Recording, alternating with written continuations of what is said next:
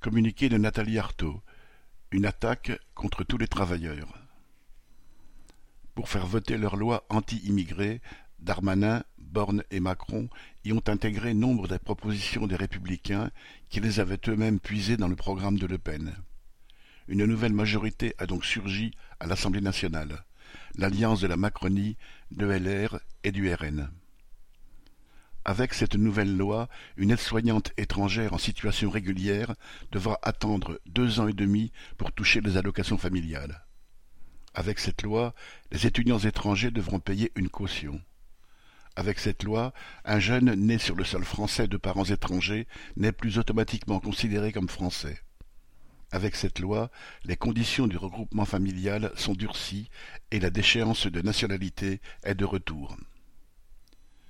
Ces politiciens à plat ventre devant les riches et les capitalistes ne savent faire que deux choses taper sur les classes populaires et faire diversion en désignant des boucs émissaires.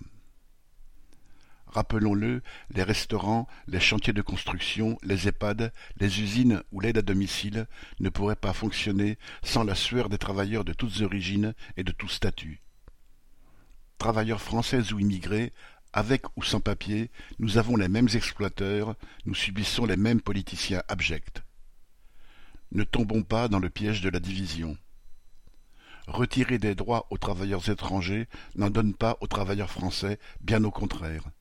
Les gouvernements commencent toujours par s'attaquer aux plus précaires pour continuer à taper sur le reste du monde du travail. Pour nous défendre, nous ne pouvons certainement pas compter sur le Parlement ni sur ces députés qui pleurnichent aujourd'hui parce qu'ils avaient appelé à voter Macron en 2017 et 2022 guillemets, pour faire barrage au RN. Nous ne devons compter que sur notre rôle indispensable dans la société et sur nos luttes communes. Le 20 décembre.